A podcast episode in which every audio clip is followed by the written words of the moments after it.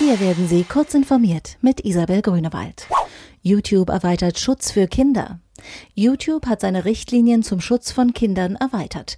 Wenn Überschriften, Videobeschreibungen oder Tags suggerieren, dass es sich um kinder- und familienfreundliche Inhalte handelt, das Video selbst aber Gewalt, sexuelle, vulgäre oder nicht jugendfreie Themen behandelt, verstößt das gegen die kürzlich erweiterten Richtlinien.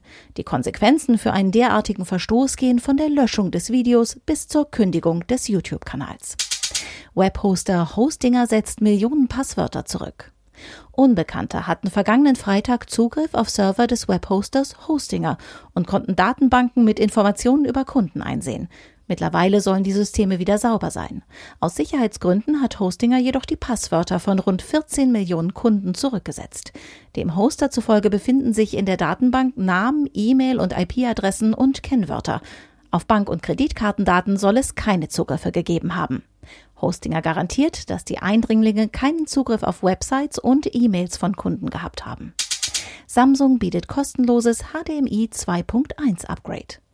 Bereits im vergangenen Jahr bot Samsung die ersten 8K-TVs an obwohl zu diesem Zeitpunkt noch keine Chips verfügbar waren, um die Geräte mit passenden Audio- oder Videoschnittstellen nach der HDMI-Spezifikation 2.1 auszustatten.